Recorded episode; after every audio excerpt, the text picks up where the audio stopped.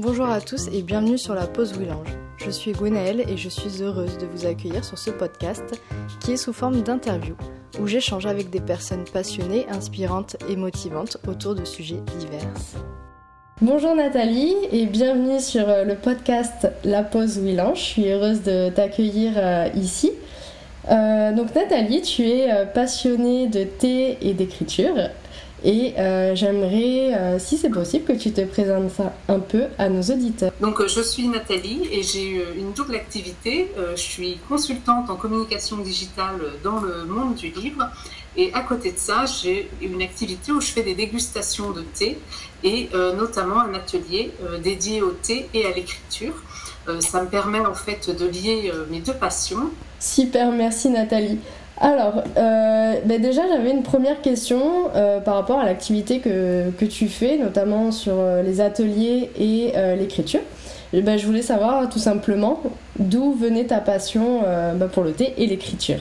Alors, ma passion pour l'écriture, elle remonte, je pense, à l'enfance, hein, où moi j'ai beaucoup, beaucoup aimé lire, et pour moi, ça a été en fait le livre un moyen de m'offrir en fait vraiment des moments pour moi, des moments d'évasion.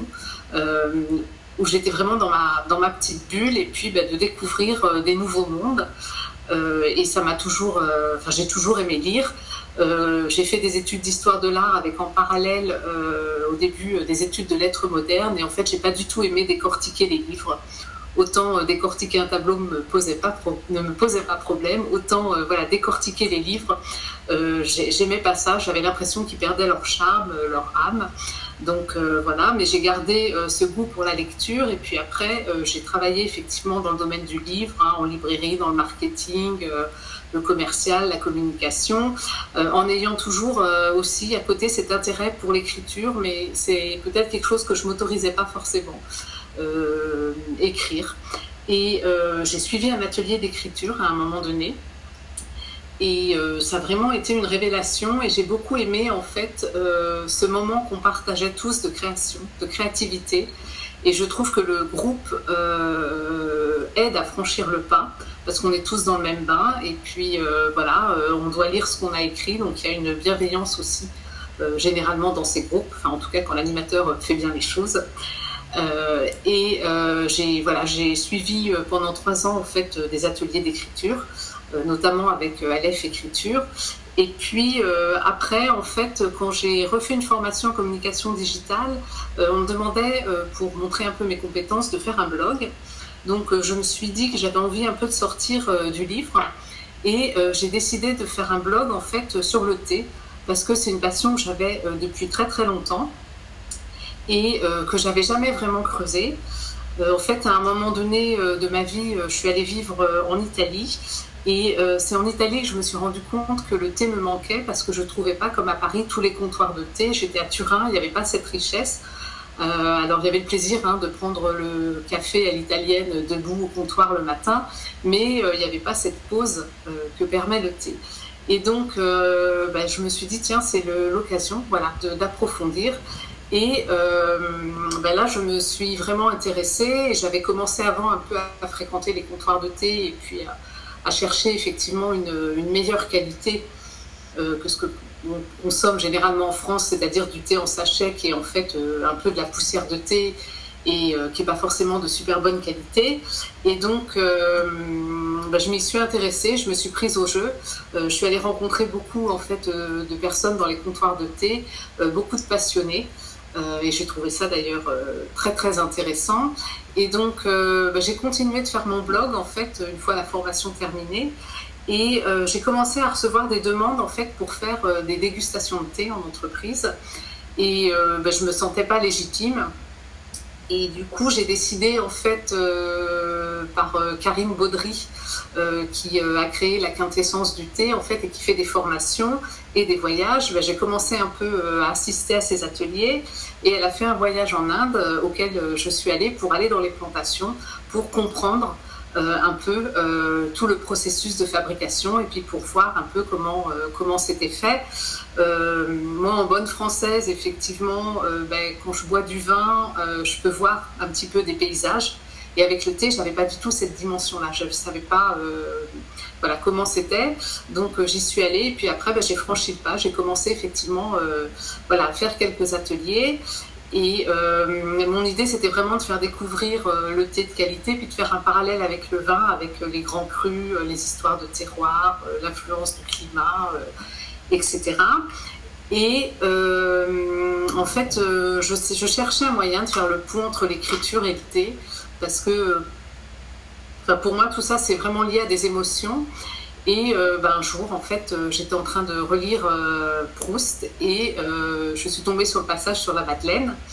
Et je me suis dit, mais oui, c'est ça, en fait, c'est vraiment cette puissance évocatrice, en fait, que peuvent avoir les odeurs, les parfums, les goûts, et qui vont faire que mais les souvenirs olfactifs, ils résistent au passage du temps.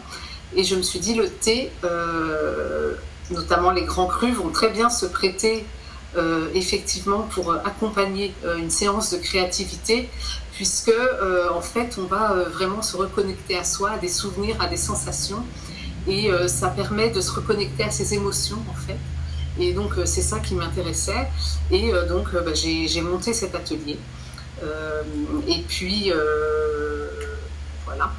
C'est super intéressant. Et c'est vrai que justement, bah, les notes qu'on va, qu'on va avoir en bouche peuvent nous rappeler des souvenirs. Et, euh, je suis totalement d'accord avec toi euh, que, lier l'écriture au thé, c'est intéressant. Et euh, après, j'aurais d'autres questions à te poser sur ton voyage en Inde. Mais d'abord, bah, justement, je voulais parler de ton atelier. Parce que ton atelier, je l'ai suivi pendant le confinement. J'ai été curieuse de découvrir bah, cet atelier thé écriture.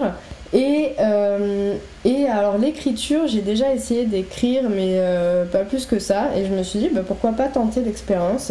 Et en, fait, j'ai eu une belle surprise en faisant l'atelier avec toi parce que bah, j'avais peur de pas pouvoir écrire. Et en fait, euh, pas du tout. Je me suis sentie hyper bien, hyper à l'aise. Euh, et, j'ai trouvé que ça hyper intéressant et on a pu partager et, euh, se dévoiler un peu à travers euh, cette écriture. Et ben justement, je voulais savoir un peu par rapport à ces ateliers, comment tu arrives à mettre les gens un peu en confiance par rapport à ça? Et est-ce qu'il t'est déjà arrivé d'avoir des personnes qui bloquaient, qui bloquaient complètement ou, pas du tout? Alors en fait, quand je commence l'atelier, moi j'explique aux gens que on est là pour passer un bon moment, qu'il n'y aura pas de jugement. Euh, on va, quand quelqu'un va lire le texte qu'il a produit, euh, en fait, euh, on va faire des retours sur la forme, mais pas sur le fond, pas sur le fond dans le sens, pas sur l'idéologie. On va pas juger si c'est bien de parler de ça ou pas. c'est ce que chacun a choisi d'écrire. Voilà. Et euh, jusqu'ici, je n'ai pas eu de personnes qui aient des blocages. Alors, il y a des gens qui sont plus à l'aise euh, que d'autres avec l'écriture, mais euh, je vois toujours une évolution. Généralement, je fais trois ou quatre propositions d'écriture. Et je vois que petit à petit, les gens, en fait, que petit à petit, en fait, les gens osent, osent écrire et puis se lâchent. C'est plutôt ça, se lâchent. et puis, en fait, ils voient aussi euh, les uns et les autres qui sont tous dans le même bain, qu'il faut tous qu'ils lisent leur texte et puis que ça se passe bien. Et euh, dans les groupes, euh, j'ai très souvent une personne qui est très bienveillante et qui inconsciemment peut-être m'aide aussi par sa bienveillance à, ce que ça, se passe bien. après, je pense que moi, pour avoir testé plusieurs ateliers d'écriture, ça vient aussi de la personnalité de l'animateur. Euh, moi, je laisse les gens très libres, je fais une proposition d'écriture. Euh, parfois, ce qui est écrit est très loin de la proposition que j'ai faite. C'est pas grave. L'essentiel, c'est que les gens, ils produisent quelque chose. Enfin, ils produisent. Le mot est pas joli. Qu'ils arrivent à écrire quelque chose. moi, je m'en fiche si par rapport à ma proposition, c'est très loin. et puis, ce qui est très joli, je trouve, c'est aussi que en fait, euh, moi, j'avais pas eu ça dans les ateliers euh, d'écriture classique que j'ai fait, où les personnes, où on s'appuie sur un texte ou parfois une image. Mais là, avec le thé, en fait, euh, ça fait appel à des sensations, à des émotions. En fait, l'olfactif, le goût, euh, c'est vraiment des sens qui vont pas passer euh, dans le cerveau par des zones d'analyse, mais qui vont directement dans les zones d'émotion. Et donc ça permet aussi de se reconnecter à soi et à des émotions. Donc c'est un peu peut-être euh, l'inconscient qui va parler. Et très souvent dans des textes avec un même thé, ben, je trouve des points communs. Par exemple, il y a une note de chaleur. je pense à du Dian Hong, qui est un thé noir, un grand cru qui a des notes très chocolatées, puis qui, a vraiment une note de chaleur, euh, qui est très boisée. Eh bien, euh, une fois dans l'atelier, euh, il y avait trois textes. Il y a une personne qui était au coin du feu, une autre qui se faisait dorer la pilule au soleil, et une autre qui se sentait bien, qui était, c'était en hiver, elle était au chaud. Et ça, ça, ça venait du thé. Euh, et du coup, bah, ça crée aussi des parallèles, en fait, enfin des ponts entre les personnes. Euh, un thé qui a une note de foin aussi, on va le retrouver euh, dans les textes. Et les gens le remarquent, en fait. Donc ça crée un petit peu des ponts entre eux. Mais justement, pendant l'atelier, moi je me souviens qu'on avait dégusté du puerte. Et euh, justement, on retrouve ce côté un peu euh, champignon, je dirais, euh, dans ce thé. Et, les participants, justement, évoquaient ce côté dans les bois, feuilles éparpillées au sol. Enfin, il y avait ce côté un peu boisé et champignon qui ressortait. C'est vrai. Et oui, et le fait en fait de déguster la même chose aussi, je pense que ça, ça crée un effet de groupe. Et il y a aussi une petite curiosité de voir ce que les autres vont avoir ressenti dans le thé. Moi, je leur demande pas du tout d'analyser les arômes, les saveurs. Euh, c'est pas le but de l'atelier. Le but de l'atelier, c'est vraiment de se laisser porter en fait euh, par, euh, par ce thé, ce qu'il évoque. Bah, une fois justement avec un puère, je me souviens d'une femme en fait, elle s'est retrouvée dans une écurie quand elle était jeune et qu'elle faisait du cheval. Ça lui a rappelé ces souvenirs-là. et, c'était voilà, très joli de, voir ce que ça pouvait réveiller et du coup, en fait, pas besoin d'être un grand connaisseur en thé ou d'être. Euh, non. en fait, euh, peut-être même d'ailleurs qu'un grand connaisseur en thé, il se laissera moins aller. Euh, il essaiera peut-être plus d'analyser, de trouver tiens, est-ce que c'est une note boisée Est-ce que, tiens, cette note de fleur blanche, est-ce que c'est du chèvrefeuille Est-ce que c'est. etc. Alors que quelqu'un qui s'y connaît pas forcément. par contre, ça demande des thés, effectivement, de qualité. qui vont avoir effectivement plusieurs notes qui vont s'enchaîner, qui vont être bien structurées. Euh, voilà, ça, demande effectivement euh, euh, voilà, d'avoir des, des, thés qui sont quand même assez exceptionnels. Et je me posais la question, est-ce que tu as dans l'idée de développer d'autres ateliers autres que l'écriture et le thé? Alors en fait, les ateliers que je fais, je les fais en entreprise et soit je fais un atelier thé sous forme de team building, donc ça c'est plus avec les RH, où euh, je peux faire euh, effectivement euh, un petit quiz où les gens par équipe, en fait, ils vont déguster des thés et puis il faut qu'ils devinent ce que c'est en sentant des mouillettes aussi, etc. Ou soit je fais des ateliers découvertes aussi pour des petits groupes. Ça peut être effectivement dans le cadre d'incentives pour remercier une équipe ou ça peut être par, avec les RH qui souhaitent proposer un atelier euh, aux salariés. Et dans ce cas-là, c'est souvent des ateliers euh, découvertes du thé. Et puis, euh, ben, parfois, je suis missionnée par des agences. Dernièrement, j'ai fait, ben, dans le cadre effectivement de une agence de communication qui voulait faire la promotion de Hong Kong. j'ai fait un petit atelier thé où les gens ils assistaient à différentes conférence sur Hong Kong, l'idée c'était effectivement de promouvoir la ville euh, autour euh, d'entreprises pour leur donner envie de s'y installer. Donc moi j'aurais fait un petit atelier thé euh, et c'était très sympa parce que j'avais des personnes qui avaient beaucoup voyagé en Asie et donc qui me parlaient des différents thés qu'ils avaient dégustés. Il y en a d'autres qui découvraient ça complètement. dans le lot, il y avait des Chinois. Euh, qui était un peu surpris euh, que ce soit une Française qui fasse déguster euh, les thés. Et dans les thés que j'avais pris, j'avais pris choisi un Anxi Tiguanine, qui est un des grands crus chinois. Et en fait, j'aurais fait goûter, j'étais très contente parce que quand ils ont goûté le thé, ben, j'ai senti que j'étais crédible à leurs yeux. J'étais rassurée aussi. Super. voilà, donc je fais des ateliers qui peuvent être très variés. J'ai fait une fois dans une mairie un atelier bien-être où j'expliquais à des petits groupes en une demi-heure, comment se faire un petit moment pour soi autour de sa tasse de thé, euh, pour euh, faire une vraie pause où on se reconnecte. Euh, en entreprise, c'est pas toujours facile. Hein. on n'a pas toujours un espace pour ça, mais juste voilà, de s'accorder un moment, de se faire un petit rituel en fait autour de sa tasse de thé. voilà, ça peut prendre des formes en fait très diverses selon, selon les besoins. Alors je vois que tu t'y connais beaucoup en thé. J'aimerais savoir bah, en fait comment tu t'es formée sur le thé, comment tu as appris tout ça?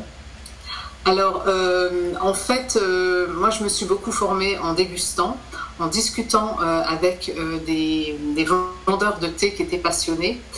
Et euh, je me suis formée euh, aussi beaucoup euh, auprès de Karine Baudry, qui a donc fondé la quintessence du thé et qui est experte en thé, hein, qui travaille depuis très longtemps dans le thé, qui a une formation d'aromaticienne et qui a un nez vraiment exceptionnel. Elle, travaille avec des chefs étoilés pour faire des accords, elle leur fait des cartes de thé, etc. Et, et puis elle va sourcer des thés en Asie. Donc euh, je me suis formée auprès d'elle, c'est euh, grâce à elle que j'ai fait le premier voyage euh, en Inde. et puis bah, elle fait régulièrement des ateliers justement pour former les gens. elle est passionnée par le thé, le Darjeeling, donc pratiquement tous les ans elle fait un atelier auquel, auquel j'assiste. Et puis bah, c'est en dégustant aussi des thés très variés qu'on se forme. Et moi je me suis rendu compte que en fait quand on commence à s'intéresser euh, comme ça au thé, ben moi ça m'a enrichi aussi pour la dégustation du vin. Euh, je vais prendre un exemple. Au début, dans le thé, la note minérale, j'avais beaucoup de mal à la déceler. Euh, on me disait qu'il y avait une note minérale, je n'arrivais pas à comprendre ce que c'était. Et un jour, j'étais à Cassis et je goûtais un vin blanc de Cassis.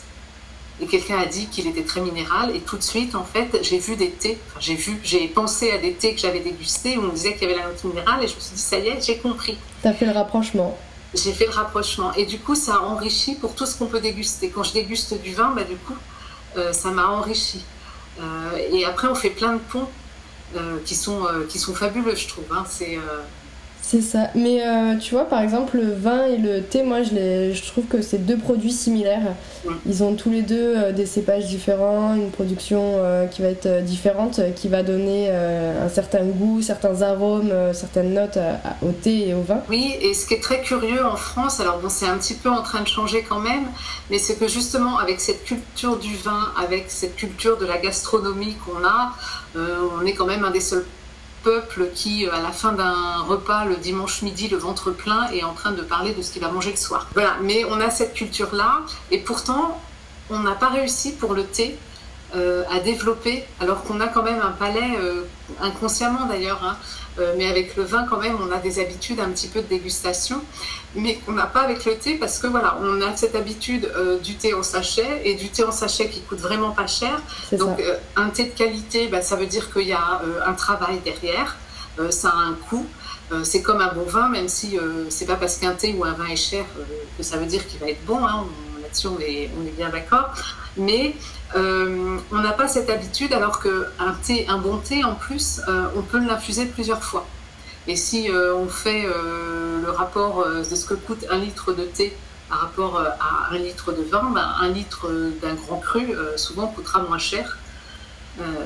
et on pourra l'infuser en plus voilà, plusieurs fois, même si on ne fait pas un litre de thé d'un coup, ça n'a pas, de sens. Euh, mais euh, effectivement, voilà, un bon thé, euh, il se réinfuse et puis bon, au bout d'un moment, il y a de l'amertume, au bout d'un moment, il n'a plus rien à dire. ça, c'est normal. Mais c'est aussi comme ça qu'on voit la qualité d'un thé.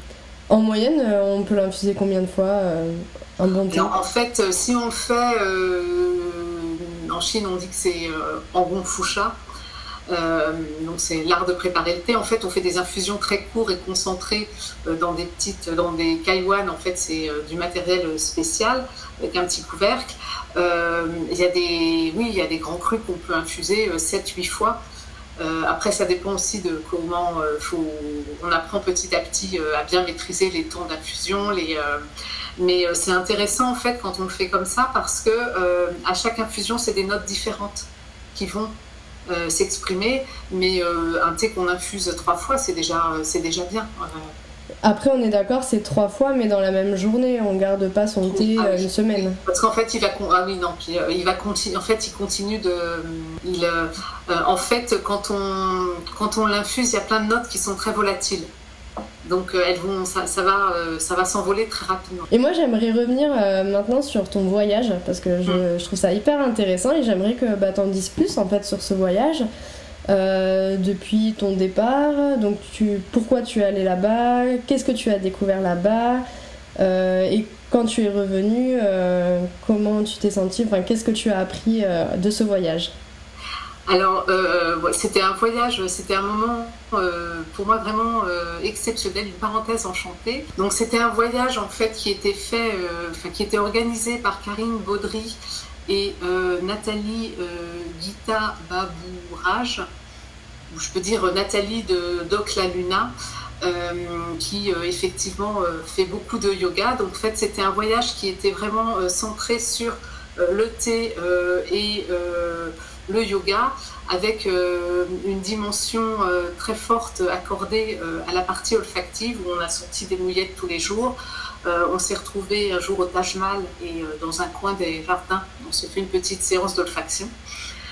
c'était vraiment fabuleux et c'était en 2017 et à l'époque à Darjeeling, comme ça arrivait plusieurs fois, il y avait des grèves et on ne pouvait pas aller au cœur de la ville comme c'était prévu au départ. Donc on est allé au Népal et d'ailleurs c'était aussi très très bien parce qu'on est allé dans une toute petite plantation euh, où Karine connaissait très bien euh, euh, la personne, Pourna, et on a pu, on a partagé un déjeuner avec la famille.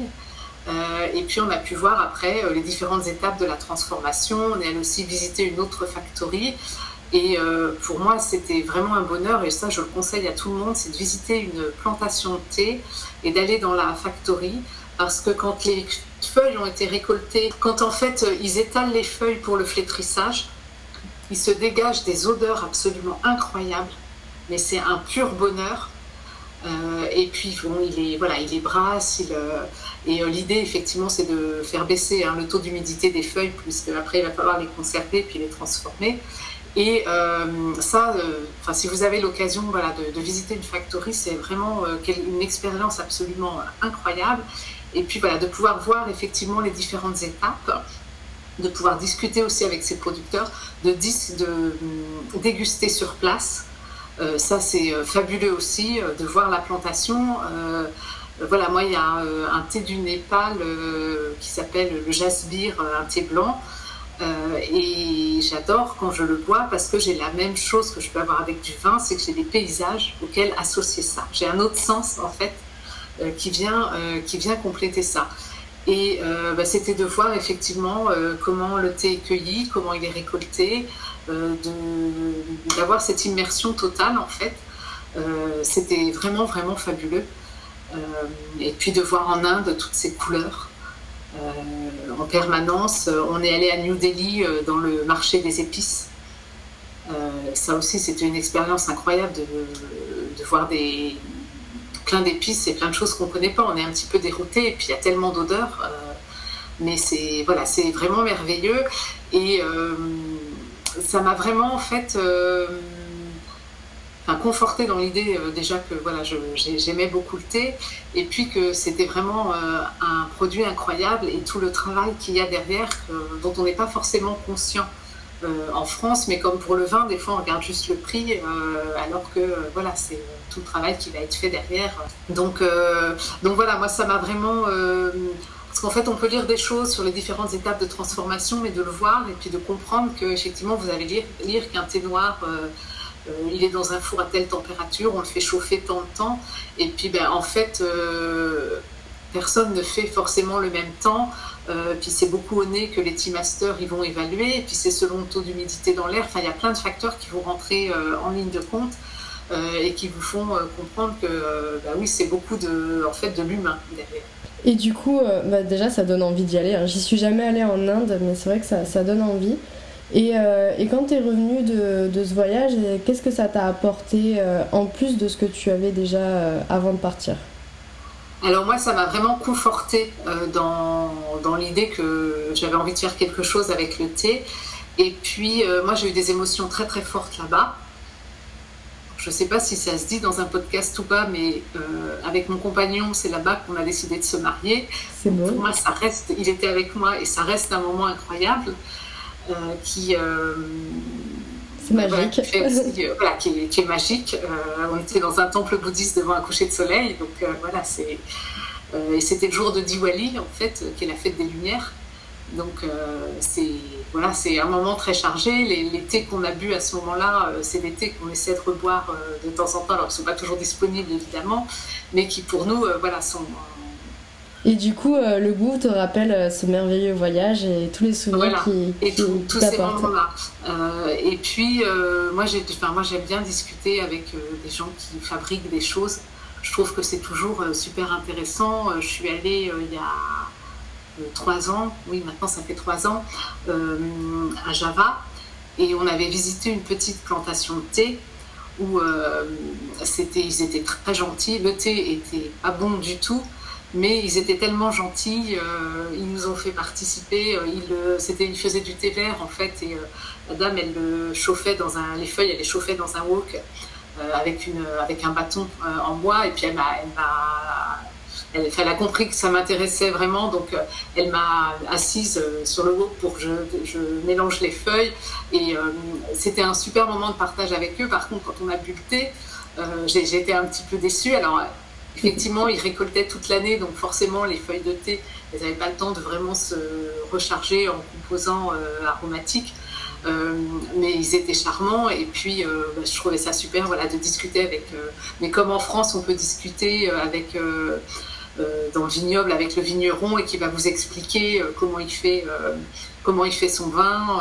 alors bon, on fait pas d'assemblage dans, dans, le thé, mais voilà, c'est, je trouve que c'est toujours beau de voir ces moments de création, de puis d'être dans la nature comme ça.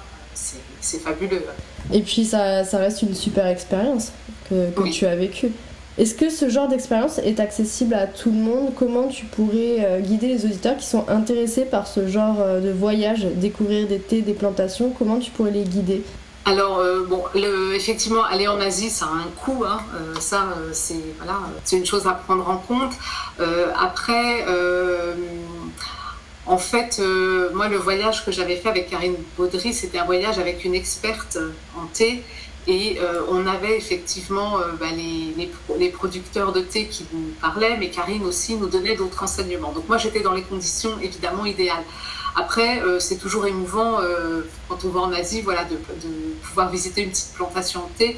Moi, je conseillerais d'éviter de visiter peut-être les grosses factories où ce ne sera pas forcément des produits qualitatifs, ce ne sera pas forcément en plus des récoltes manuelles.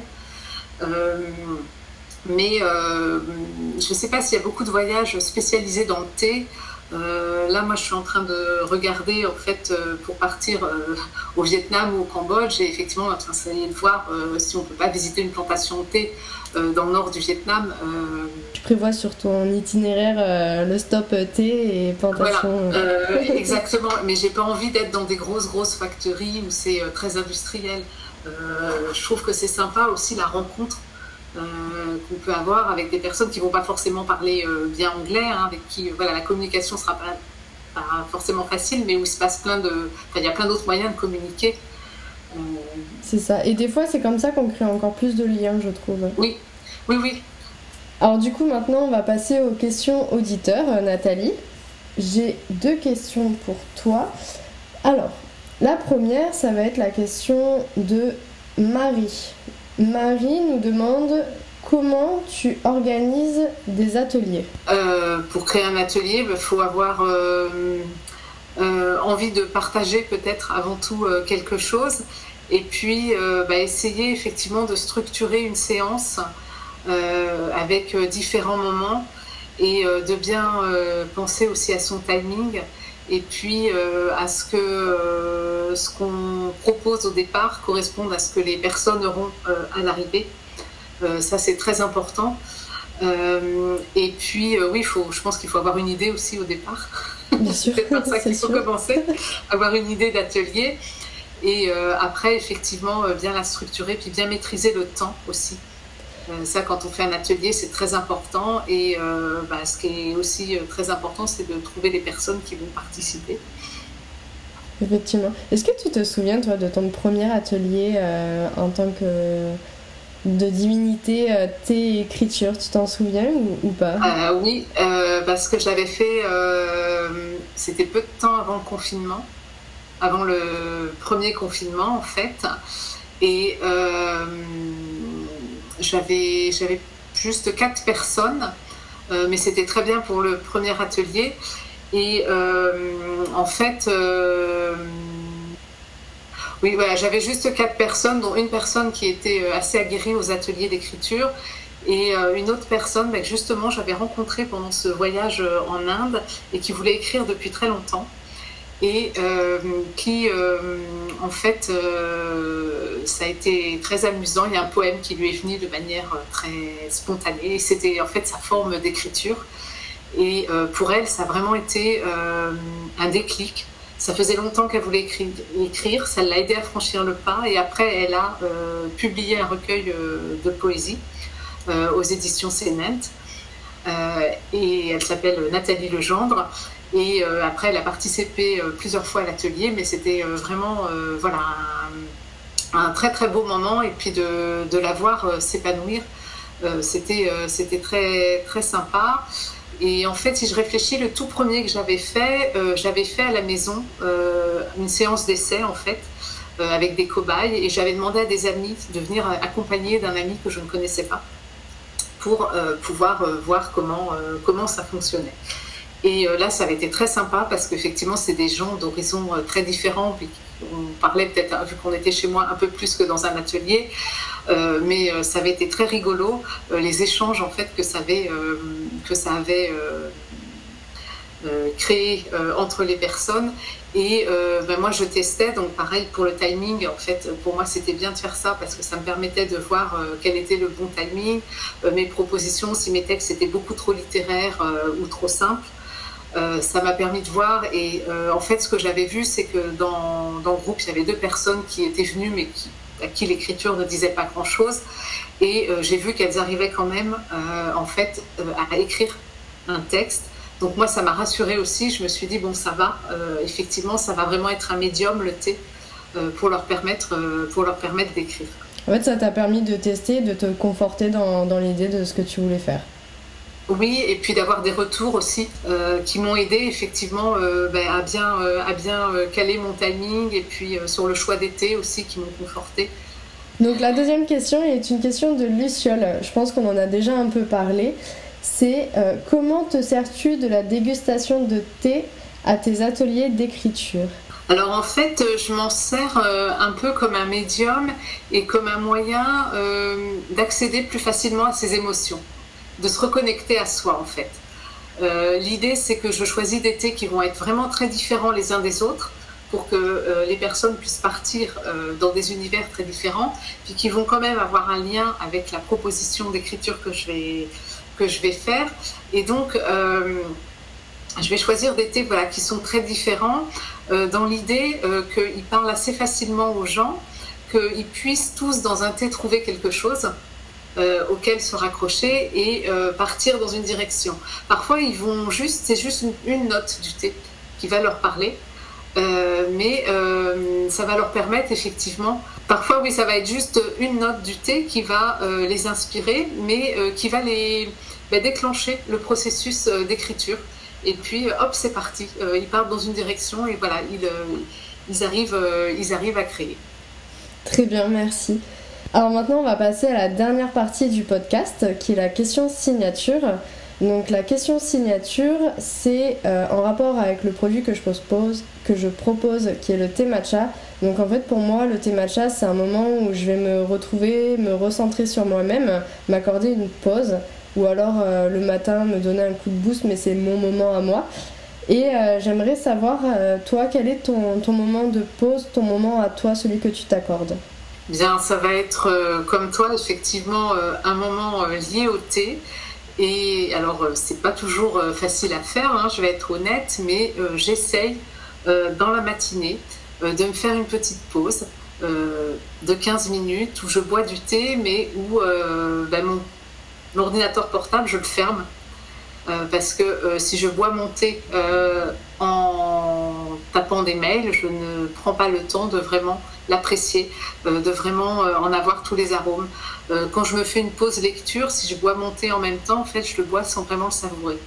Et l'idée, c'est vraiment de voilà, baisser mon, enfin, fermer mon ordinateur et me faire monter mon petit moment pour moi avec le thé, qui est un petit peu un rituel. Alors, soit je le fais effectivement avec un petit set à déguster, soit effectivement je le fais en gong fucha, donc là je fais des infusions multiples et puis bah, je peux le reprendre l'après-midi si effectivement c'est un thé qui permet 5-6 infusions. Mais l'idée c'est de ne faire que ça, ne boire que le thé. Et en fait, il faudrait réussir à se l'accorder euh, ce moment euh, une fois le matin, une fois l'après-midi minimum, parce qu'en fait, en se déconnectant de tout, euh, après, quand je me remets à travailler, très souvent, je me rends compte que ben, je suis beaucoup plus opérationnelle. J'étais en train de ramer, à faire un mail, à tourner une phrase dans tous les sens, et puis là, ben, pof, ça vient beaucoup plus facilement. c'est en fait vraiment un moment où on se déconnecte, on est juste dans l'instant présent, et c'est un moment où on se reconnecte à soi. Euh, où on a des émotions et c'est vraiment euh, moi aussi de me laisser porter. Euh, parfois, effectivement, un thé, il faut que je le déguste plusieurs fois, même souvent, hein, pour vraiment trouver effectivement quels vont être les arômes, quels vont être. Et d'autres fois, c'est juste me laisser porter, en fait. voilà, il y, a des thés, des fois, bah, j'ai, pas, j'ai des, paysages en tête qui viennent en les buvant, des, sensations. voilà, c'est, vraiment un moyen de voyager. Euh, que je trouve euh, que je trouve fabuleux et puis c'est un moyen on peut facilement s'accorder un moment pour soi euh, juste en buvant une tasse de thé je trouve que c'est dommage de, s'en priver très bien mais écoute Nathalie, j'ai beaucoup aimé cet échange autour du thé et de l'écriture. Est-ce que on peut te retrouver facilement sur un site internet ou est-ce que tu proposes des ateliers Comment y participer Les réseaux sociaux je, te laisse la parole euh, pour euh, le dire à nos auditeurs. Alors, eh ben, écoute, euh, c'est très gentil. Donc, j'ai un site internet atelier au pluriel.divinité.com où effectivement ben, je présente un petit peu les différents ateliers que je peux organiser. Et sur les réseaux sociaux, ben, ça va être avec effectivement le nom c'est Divinité. alors il y a un petit jeu de mots. Divinité c'est T-H-E. Et puis euh, voilà, après, moi, je propose des ateliers en entreprise, mais euh, c'est à la demande en fait. D'accord. Et tes ateliers euh, au particulier, c'est en visio et en présentiel ou uniquement en présentiel? Alors, je les fais parfois en visio et en présentiel ou uniquement en présentiel. je fais aussi en visio parce qu'en fait, il y a beaucoup de personnes qui sont loin et qui, qui ont envie effectivement de participer. Bon, je préfère les faire en présentiel parce que voilà, rien, il se passe plein de choses euh, quand on est euh, à plusieurs dans une, dans une même pièce. Euh, maintenant, effectivement, voilà, j'ai des demandes aussi en visio, notamment de personnes qui l'ont fait une fois, qui veulent refaire, qui invitent un ou une amie aussi à le faire. Donc, je l'ai fait aussi en visio. Écoute, très bien. Je mettrai tout ça de toute façon en description du podcast sur les plateformes d'écoute. Après, moi, je, recommande de toute façon ton atelier thé-écriture parce que je l'ai fait et euh, c'est vraiment très intéressant. Et euh, même les personnes qui ne savent pas écrire ou qui ont peur de ne pas avoir l'inspiration, euh, foncez, vous allez voir, vous allez être surpris. merci beaucoup, Gwenaëlle. De bah, je te souhaite une bonne journée. Toi aussi. Merci à tous d'avoir écouté cette pause podcast. J'espère que ça vous a plu. Si c'est le cas, n'hésitez pas à vous abonner depuis votre plateforme d'écoute. Retrouvez-moi aussi sur Instagram, YouTube et LinkedIn. Et euh, si vous avez des questions ou que vous souhaitez me proposer des prochains invités, n'hésitez pas à me le faire savoir en commentaire. D'ailleurs, je vous invite à vous abonner à willange.matcha sur Instagram pour pouvoir poser vos questions aux prochains invités. Je vous dis à bientôt dans un prochain podcast.